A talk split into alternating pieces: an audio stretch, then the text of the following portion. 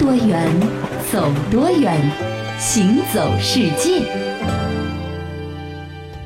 哎，老板，我是第一次到北京来玩，想吃点小吃，哎，您给推荐一下好不好啦？这位先生，既然您头一回来，一定得尝尝咱们老北京豆汁儿啊！再来俩焦圈不错。哟，哎，你说的这个都是啥个东西啊？嗨，您吃了就知道了。咱北京人天天都吃呢。哎呦，好的好的，那一定很不错的。哎，就照你说的办吧。得嘞。老板，你这个东西这么能喝啊？都馊掉了。幸好我只喝了一小口，反应快吐了出来，要不然可不得吃坏身体了。什么坏了？那不可能啊！我闻闻，嗨，这就是最正宗的豆汁儿味。什么？哎呦，这个北京我是没有办法玩了。哎，净吃馊的坏的东西，哎，我要回家。没见过世面，糟蹋了这么好的豆汁儿。哎哎，我说你还没给钱呢。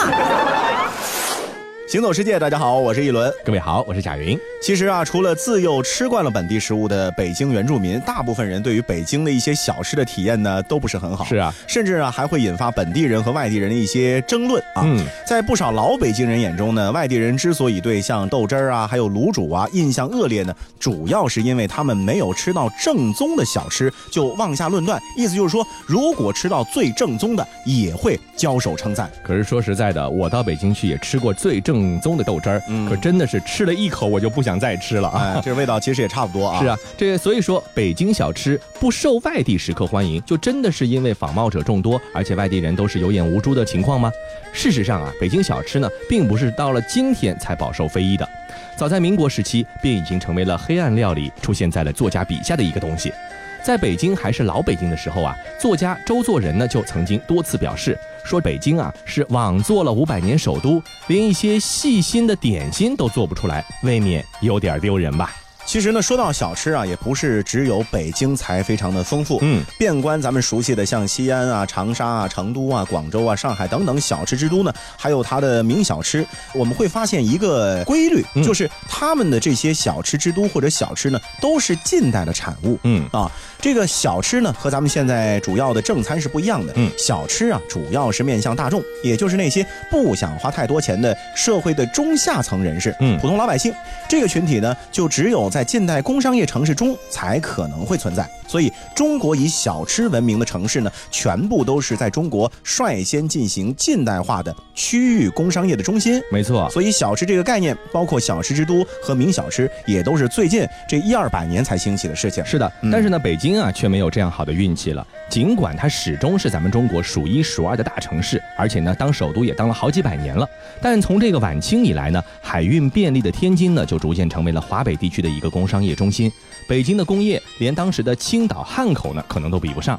因此啊，即使是北京最高档的宫廷小吃呢，也不免呢就被别处的一些近代城市小吃呢，迅速的就超越它了。对，这是一个原因。嗯还有一个原因是什么呢？就是北京的近代人口结构啊，和其他城市市民阶层壮大的趋势呢，正好是倒过来的。嗯，消费阶层在不断的收缩瓦解，底层的贫困人口却在急速的膨胀，这就使得北京饮食水准啊，不仅很难进步，而且呢，大步后退了。是的，嗯咱们来纵观一下清代的时候，老北京的这个北京城是什么样的一个格局？嗯它呢分为内城和外城，满汉是分城而居的，汉族呢只能是住在外城，内城呢就由八旗占领。在一八八二年的时候的估计啊，说内城的旗人大约是四十四万多人，加上仆役呢，占到了北京城人口的六成还多。那这些吃皇粮的旗人呢，本来呢是北京城最大的一批消费群体。然而在清朝末期的新政开始了以后呢，清廷就逐步的裁撤八旗，让他们能够自谋生计，因为可能实在是负担太重了啊。嗯那旗民本身就是世代不是营生的，因为他们都是吃皇粮长大的。就是什么都不会。对呀、啊那很快呢，哎，你不管我了，我自然就变成平民了，或者呢，实在在北京待不下去了，就要只能离开北京了。嗯，到了一九一零年的时候，北京只剩下二十万平民化以后的这个旗民了。对，所以消费能力和消费水准就大大降低了。对呀、那么同时啊，作为大清的国都啊，北京城里还住着大量的皇亲国戚、官员书吏，嗯，这些吃朝廷俸禄的人口呢，也是养活了大量的商贩杂役。但是辛亥革命之后啊，皇室宗亲是纷纷逃亡。与之相反的是什么呢？近代在华北是灾害频繁，大量灾民呢又涌入北京。导致啊北京总人口呢出现了一个增长。但是这里增长的这些人口或者家庭啊，嗯能吃饱肚子就行了，更别说吃什么好吃的小吃了。是啊，嗯，到了一九二八年的时候呢，北伐军呢进占了北京，这北洋政府垮台，民国政府呢是迁往南京了。原来的一些中央机关呢，或者南迁，或者降级，而且新政府呢是很少留用救援的，所以呢，当时大批的公务人员呢就失业，返回了贫困的状态。嗯，那北京服务于官僚体系的这些消费体系呢，也是随之瞬间瓦解了。数月间，当时歇业的商铺呢，统计了一下，达到了三千五百多家。那贫困化程度呢是陡然加深，这种只求吃饱的社会呢，自然就不指望能够诞生出什么精美的小吃了。谁来买啊？是啊。那最后呢，关于北京的小吃啊，嗯感觉总是有那么一点点欠火候。是还有一位咱们近代非常有名的文化人，对此呢，他有他的观察，说这可能也和习惯有关系。嗯，为什么呢？因为北方的点心啊是常食的性质，嗯南方的呢是咸食。哦，什么意思呢？就是说北京人家里做饺子、馄饨面啊，总是非常的着实，馅呢绝不考究的，面呢就用芝麻酱拌，嗯最好呢也只是炸酱拌一下也就行了。嗯馒头呢全是实心的，为什么弄得这么简单呢？因为它本来就是代替米饭嗯作为主食的，是所以能吃饱就行了，并不是求精益求精的。没错，而对广大生活在老北京的老北京而言呢，像卤煮啊、炒肝啊，已经是难得的肉食了。用豆渣制成的豆汁儿，或许已经是唯一买得起的汤饮了。那么吃着吃着，当然也就喜欢上了。嗯，所以由此看来啊，就是这样的一个错综复杂的历史背景所形成的饮食文化，延续到了现在呢，其实还是挺合理的。嗯，而且嘛，美食呢本来一人一张嘴，一人一个胃，每一个人的口味其实都不一样的。所以呢，天南地北各不相同，也不必纠结，只要有人能接受，有人能喜欢就可以了。没错。那么刚才说到了这个北京的人口，它出现了一个变化。嗯其实，在中国的古代啊，这人口呢，其实在很长的一段时间里都是相对来说固定的。哎，只不过到了明清时期，突然之间，我们的中国人口就破亿了。对这到底是一个什么原因呢？说到咱们中国的人口的数量啊，嗯其实自从有文明开始啊，我国的人口就开始了持续而漫长的增长。其实，在中国古代的社会，咱们放眼到全球去呢，中国的人口一直都是世界上规模最大。但是呢，相对来说，这个人数呢也是不太一样的。嗯比如说，像遇到文景之治、开元盛世这样的大一统局面，人口呢能出现一个大的增长高峰。嗯，但是纵观这历史趋势呢，人口数量在相当长的时间内呢，其实它是有一个瓶颈的。嗯，这个瓶颈呢就是六千万。嗯始终是没有办法突破六千万。是，一旦到了六千万，可能就会有一个迅速的降低或者等等之类的过程。嗯不过啊，这个人口天花板在明朝之后开始不一样了。嗯，等到明朝灭亡的时候啊，咱们就从六千万一度就接近两亿了。嗯，那么同样，封建王朝、清朝是在明朝之后嘛，清朝的数量呢比明朝可能要更多一些些。嗯，所以到底是什么原因让明清两代也就几百年的时间，能够出现咱们以前两千年都没出现过的人口奇迹呢？嗯人口爆炸的主要原因又有哪些方面呢？其实是多种因素叠加的效果。是啊，这个人口增长的首要因素呢，可能和社会稳定的程度呢是密切相关的。这经历了改朝换代的几十年动荡，清朝其实是迎来了一个长达一个多世纪的康乾盛世。相对来说啊，在这个盛世期间呢，除了康熙早年三藩之乱对内地的破坏较大之外呢，咱们清朝的中原地区呢就再也没有发生过大规模的战事，这人口范围呢也是得以空前的扩展。那这首先是社会稳定的原因啊。对第二呢，就是在民族政策上啊，清朝实行的是非常严格的民族分离，嗯就是汉人是不能随意越过长城去种地的，蒙古地区呢则是实行蒙旗制度，也不能随意流动。虽然现在看来呢，这样的一个举措是不利于各民族间的融合的，但是啊，客观上这也消除了流行病传播条件，嗯利于保留人口，嗯对吧？这个咱们现在一旦发现什么传染病，都是关机场。是啊，呃，是关火车站是吧？嗯从客观上来说，清朝虽然目的不是这个，对吧？但是它的结果是一样的。另外呢，就是明朝隆庆年间啊，预防天花的人痘接种法问世了。嗯，清朝开始呢，大规模的推广，导致了传染病的死亡率也是大幅下降。是，嗯作为农业时期啊，收成是不是好，也是影响人口的一个重要的因素了。哎呃，收成看什么呢？看天。气候变化呢，也是人口增长的重要原因。明朝的万历八年到清朝的顺治七年，也就是从一五八零到一六五零年这八十年间，小冰期到来，气温下降，导致雨带偏移，水旱灾害呢是频频发生，进而呢就导致了这个粮食减产、瘟疫频发、社会动荡。那么你像这个崇祯年间啊，陕甘地区更是几年滴水未降，就直接点燃了当时的农民起义的烽火，最终是埋葬了大明王朝。但是从清朝伊始开始啊，气温呢开始稳中缓升，中原大地呢就开始慢慢的恢复生机，大量的土地呢得以重新开垦，粮食多了呢，人自然也可以多了。对，另外呢，就是还有民生政策的优劣，也显著的影响着人口发展。嗯，对比前朝，就是明朝、清朝当政者是转变思路，嗯，把人头税呢并入到了土地税里面，就收到了巨大的成效了。这所谓摊丁入亩嘛。嗯，康熙五十一年，也就是公元一七一二年，皇帝宣布是盛世滋丁，永不加赋，嗯这是一个开头。是，那么到了雍正元年，也就是一七二三年，就开始普遍的推行摊丁入亩了。嗯从此呢，人口不再是征税的根基，就不以人头税为主，以田地税为主。嗯，于是呢，这地主实事求是了，农民呢也纷纷走上了种地岗位，而且呢，从此生孩子也放得更开了，人口呢就迅速增加了，因为反正也不收税了嘛，是你想生几个生几个。是，嗯那么最初呢，促成这个明清人口大增长的另一个重要推手呢，就是高产作物呢开始引进了。从一四九二年哥伦布发现美洲之后，美洲开始被欧洲的殖民者掠夺，那么来自美洲的高产作物玉米呢，就开始在全世界传播，最终通过南洋商人的运输呢，也进入了咱们中国，并且呢，迅速的扩散。世界真奇妙。玉米从一五三一年开始出现在广西，到明朝灭亡已经推进到黄淮流域。清朝继承这一基础，从一七一八年左右，玉米在我国已经传遍二十省。除玉米之外，土豆、红薯、木薯等作物也纷纷落户中国。这类外来作物适应性强，而且高产，也使得可利用土地大量增加，粮食产量大幅提升。那么与此同时啊，清朝统治者呢还是着手进行了一些农作制度的改进，在温度较高的两广、两江地区呢推广双季稻。两广地区呢一年三熟的制度呢也基本成型了，这就使得啊土地的利用率呢又成倍的提升，保证了粮食产量。嗯，宋朝以前啊，中原帝国长期呢都是定都在关中，嗯导致啊黄土高原开发过度，水土流失非常严重，黄河的水患呢也开始频发。那么历史上呢，黄河曾经多次改道过，严重危害着两岸的老百姓。嗯因此呢，各朝对于黄河的治理呢也是非常重视的。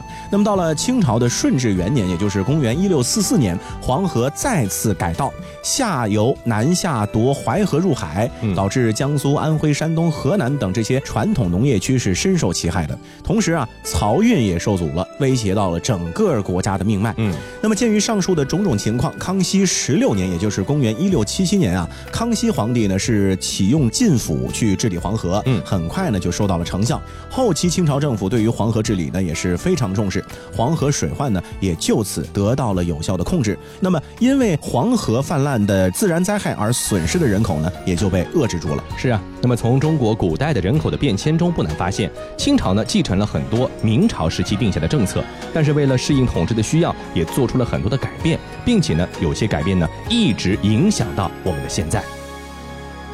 春色转呀，夜色转呀，与浪不还家，真叫人心啊梦啊魂啊逐样花。春花秋月，小楼昨夜，往事知多少？心里面想啊飞啊情啊细如发。新愁年年有惆怅，还依旧只是祝愿手。天空飘着雪，是人的泪，两者都太悲，都太美。因为爱情化作冰冷白雪，结晶破碎。天空飘着雪，是人的泪，手提金缕鞋不相见，是不被祝福，还是愿意背负原罪，愿意为爱独憔悴。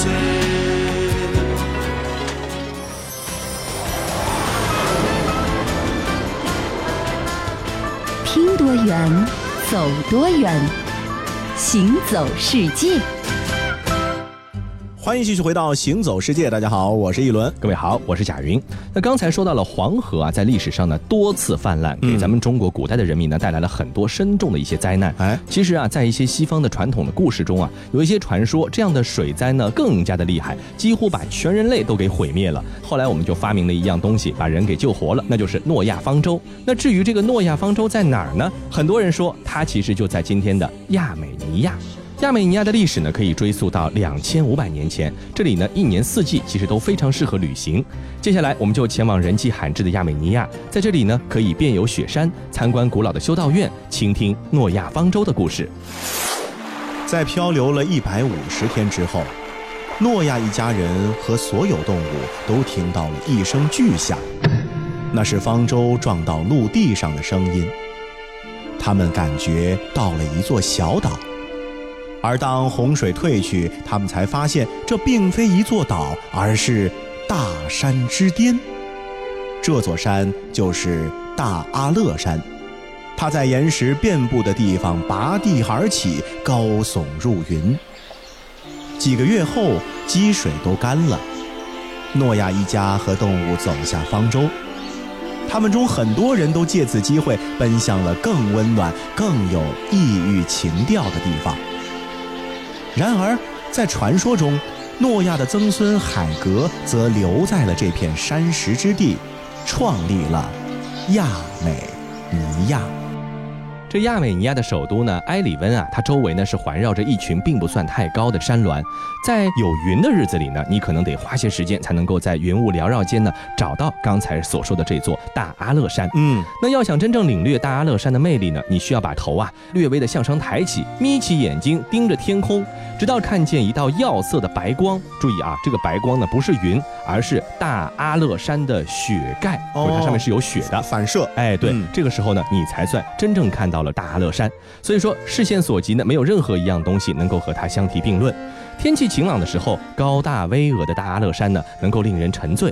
对于数百万亚美尼亚人来说呢，清晨拉开窗帘，第一眼看到的就是这座大阿勒山，而晚上睡觉前呢，最后一眼看到的也是大阿勒山。所以，大阿勒山也是咱们认识这个古老国度亚美尼亚的一把钥匙。嗯，另外呢，关于这个诺亚方舟的传说啊，嗯说这个亚美尼亚有一个使徒教会，也是保留了一块木头。嗯据说呢，就是四世纪的时候，一位圣徒在高山上找到的诺亚方舟的碎片。哦，现在呢，它被保存在了树脂玻璃之下，跟传说中真十字架的一部分呢是并列而立，让很多人肃然起敬。嗯，数不清的人是曾经走进深山去寻找传说中的诺亚方舟，然而啊，其实一切都是徒劳。这些人中呢，有特立独行的牧师，有美国航空航天局的宇航员，还有电视台的摄制组，但嗯最终的结果呢，往往是无功而返。是这个诺亚方舟到底曾经存不存在过，这还两说呢，哎，对吧？就而且木头的船嘛，这个早烂了，到地里去了啊。是，啊，这亚美尼亚人呢自称啊自己的国家是海雅斯坦，啊意思是什么呢？就是好客的民族。哦，对于外来客人呢，总是要设宴款待的。餐桌上会铺着雪白的桌布，上面摆着果品和食物。在室外空地上呢，一堆堆的葡萄汁燃烧的熊熊大火，这火上呢会烤着羊肉串，这些呢都是他们喜欢给客人来吃的一些食品。嗯，主人呢就会把烤好的羊肉串呢端上来，请客人品尝。同时，他们还会载歌载舞的为客人助兴。他们对远方的来客呢是欢迎留宿的，你可以住在我这儿，但是啊，你最多只能住上三天。啊，如果说你还想继续的来住下去的话，你务必要提出充分的理由，征得主人同意之后呢，方才可以留下。这样呢，主人呢是仍然不会怠慢客人的。嗯，除此之外，如果说你不知趣的在人家家里多住了几天，人家肯定会想尽办法，用各种巧妙的暗示来催促你，哎，差不多时间了，可以走了。呃不过我觉得这每家住三天也挺省钱的，总比住酒店经济实惠啊。啊，另外呢，你如果说住在亚美尼亚人的家里啊，你也完全不用担心说是不是会尴尬，嗯，哦，会不会没有什么气氛啊，非常的冷清。亚美尼亚人呢非常健谈的，并且呢善于跟不同的客人去谈论不同话题，是啊，所以他们是一个聊天达人。他们长期呢保留着母权制，就是高龄妇女是备受人们的尊敬。啊，他们对于红色呢也比较喜欢，认为啊是向上的颜色，这跟咱们中国人有点像啊。对，而且呢，他们还偏爱数字七、嗯啊，常在纪念自己传统的耶稣升天节啊、泼水节的前一天，姑娘们呢会聚在一起，把自己心爱的纪念品，像什么扣子啊、顶针啊、珠子啊，投入陶罐内，然后呢倒进七碗水，嗯放上七朵花。夜晚呢，会把陶罐放在露天的星光之下。清晨的时候，有一位打扮的非常漂亮的小女孩，从陶罐里面随意的取出纪念品发给大家。嗯，每发一个纪念品呢，大家就要唱一首预言性的歌谣，用来祝福。这陶罐就是一个神圣的罐子了，进去之后出来的东西呢，就会被赋予魔力啊。是。行走小百科，说到这里，要给大家介绍一下哈格帕特修道院和萨拉星修道院，它们都是建于公元十世纪的拜占庭式的建筑。在基乌里克王朝繁荣时期，也就是大约公元十世纪到十三世纪，他们是当时相当重要的学府。萨拉辛修道院以其注释和书法学校而举世闻名。这两座修道院建筑是融汇了拜占庭教会建筑风格和高加索地区本土建筑传统的这个风格，形成了自己独特的艺术风格，代表了亚美尼亚宗教建筑的顶尖水平。哈格帕特修道院和萨拉辛修道院分别于1996年和2000年被联合国教科文组织列入世界文化遗产名录。那我们前面说到的亚美尼亚，如果说它是一个在群山环抱中的比较小众偏僻的国家的话呢，嗯还有一个地方呢也同样的偏僻，嗯只不过自然环境和亚美尼亚就完全相反了。它是处在太平洋之中的一个美丽的小岛，嗯但是啊，这植被丰茂，海产丰富，当地人自豪地把这片小岛称之为神圣土地，嗯是哪儿呢？就是美属萨摩亚群岛。是它的位置啊是在夏威夷岛西南方的三千多公里的地方，嗯那因此呢几乎是与世隔绝的，是啊附近什么都没有了。是，那么在那片被当地人称为神圣土地的群岛啊，奇异而美丽的传说呢，包裹着那里的一切，嗯就好像是萦绕在空气当中一样，渗入在泥土之中，流入海水之中，数百年来啊，就一直是这样。嗯。那里的人呢，把传说呢也是代代口传，却也正因为如此呢，让有些细节啊变得模糊了，导致现在流传下来的传说呢，好几个版本都有。是，但是唯一有一点是不改的，就是一个萨摩亚人祖祖辈辈所信奉的宇宙观，什么呢？就是人与环境之间啊是相互依存的关系。嗯，那传说中啊，这法图和夫蒂是一对情侣，他们呢从萨摩亚出海去往东萨摩亚，但是就在出发前的几周呢，他们的小船在一场狂风暴雨中呢倾覆了。虽然说两人奋力游向岸边，却终究因为精疲力竭而在离岸不远的地方溺亡了。那么就像很多的传说的结局一样，两人呢最终是化作了枝繁叶茂的岩石，永远的遥望海岛，守候着彼此。那么这个法图和夫地啊，如今就矗立在了帕果帕果海湾的入口处，人们呢还把它们称作是盆栽岩石。嗯，这个海湾啊，港口的水特别深，密林环绕，而且沿岸的物产非常的丰富，是太平洋上非常受欢迎的港口之一。嗯，历史上有许多的国家呢，都看中了这些海湾的特点，选择在这个地方建立自己国家的海军基地。那十九世纪末的美国就是一个非常典型的例子。Sina 是萨摩亚一位美丽的公主，一头黑发长及腰际，古铜色的皮肤疑似天赠之礼，让她成为全村最闪亮的焦点。咦，这个姑娘好漂亮，天天在这里洗澡，我得游过去，好好欣赏一番她的美貌。这条鳗鱼是怎么回事儿？怎么每天都来看我洗澡？你是我的女神，是我的公主，让我们相爱吧。哦不不不，你是一条鱼，我是一个人，我们怎么可能相爱呢？啊，被拒绝了，啊，我要抑郁了。哎呀，既然如此，请你在我死后把我的头切下来，将身体埋在泥土里，算是我的一点儿小小的心愿。那于是啊，这 Sina 呢就按照鳗鱼说的去做了。鳗鱼的躯干长成了椰树，树叶可以编织成片，再做成屋棚，而椰汁呢可以供公主和她的后代享用。虽然痴心一片，但是终究无果。小鳗鱼至死不渝的爱呢，化作了这片土地美丽的传说，而代代流传。是啊，不过这个传说中的鳗鱼化身这个椰树呢，正是萨摩亚人赖以生存的重要经济作物。在萨摩亚的农业和传统文化中呢，椰子是极其重要的组成部分。古时候的萨摩亚人呢，把椰子呢是视为神的馈赠。椰壳可以用作长途航海中的储水，这个椰汁呢是常用的饮料，椰肉呢用来烹制萨摩亚的传统美食，椰油呢做仪式贡品等等等等。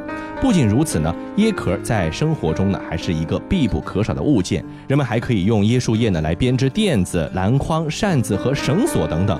总之呢，他们生活中的小物件，只要可以从椰子树上取材的，都从椰子那儿去了。嗯，当然了，萨摩亚也不是只有椰子树啊。嗯美属萨摩亚群岛呢是由火山岛组成的。成的，所以周围水域呢拥有八百多种原生的鱼类和两百多种的珊瑚。嗯，不仅如此，当地还有很多寓意丰富的动植物，比如说胡蝠就被视作是森林的飞天保护神。嗯，然而呢，根据美国国家公园管理局的介绍，这美属萨摩亚这片美丽的群岛呢，正在面临一些问题，比如说外来动植物的入侵、海洋温度上升、人口增加和垃圾处理不足等等。嗯，在萨摩亚人的大多数的传说中啊，人类呢都是为土地所孕育的。但是现如今啊，这片美丽的神圣之岛呢，正在深陷困境。它呢，好像在警告我们：既然滴水之恩应当涌泉相报，那么人类或许到了这个时候，索取完自然是应该报恩的时候了。好了，那我们本期的行走世界就到这里，感谢各位的收听，我们下期再见。